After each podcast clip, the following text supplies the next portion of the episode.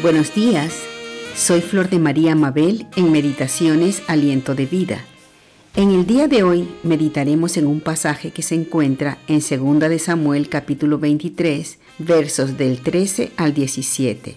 Y de este pasaje sacaremos dos enseñanzas. Leamos.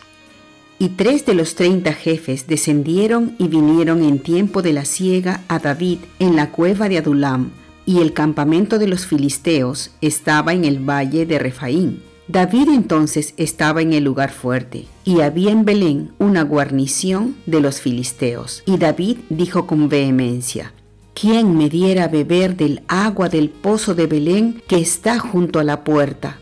Entonces los tres valientes irrumpieron por el campamento de los filisteos y sacaron agua del pozo de Belén que estaba junto a la puerta y tomaron y la trajeron a David. Mas él no la quiso beber, sino que la derramó para Jehová, diciendo, Lejos sea de mí, oh Jehová, que yo haga esto. ¿He de beber yo la sangre de los varones que fueron con peligro de su vida? Y no quiso beberla. Los tres valientes hicieron esto.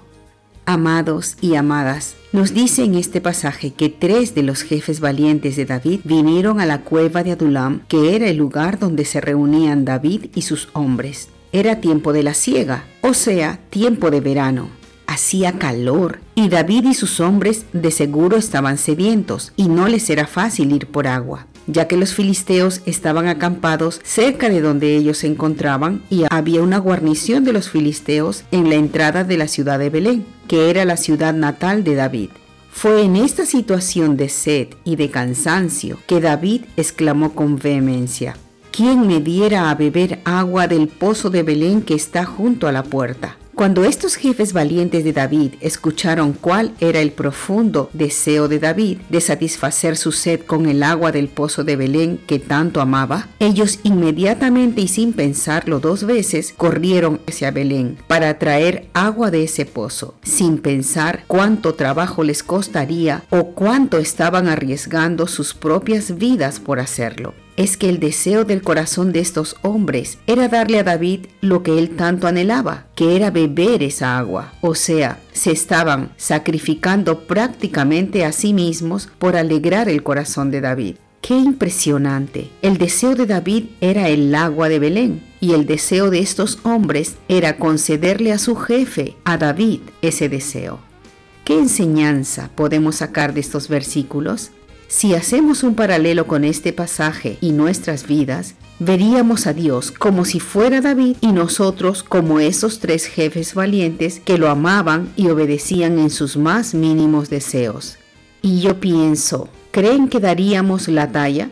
¿Somos nosotros capaces de arriesgar nuestras vidas por satisfacer los anhelos del corazón de Dios?